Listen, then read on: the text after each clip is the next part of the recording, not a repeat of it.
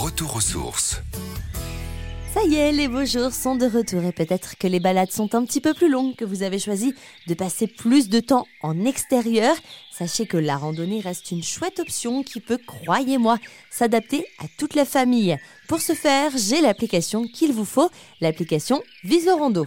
Votre smartphone va vous guider avec cette appli via votre GPS à travers de petits sentiers et vous faire découvrir près de 15 000 itinéraires dans la France entière, mais également en Outre-mer. À pied, à VTT, en raquette, à ski, à cheval et même sur l'eau en kayak par exemple, Visorando a déjà séduit plus de 8 millions d'utilisateurs.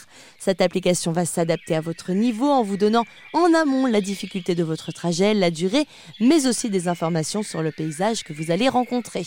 Suis par exemple en Normandie, je me connecte en amont à Visorando pour préparer ma marche direction Sainte-Marguerite-sur-Mer. Je vois que cette randonnée va durer près de 5 heures avec quasiment 15 km de marche et un dénivelé de 208 mètres, jugé par l'application comme étant d'un niveau facile, hop, je prépare mon sac avec mon pique-nique, de bonnes chaussures de randonnée et surtout de l'eau.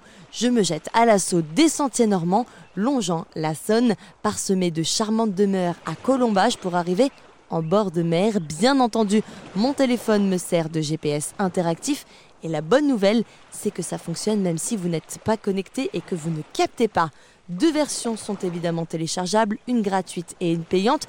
À vous de choisir en fonction de vos besoins. Je vous rappelle le nom de l'application Visorando pour faire de jolies balades.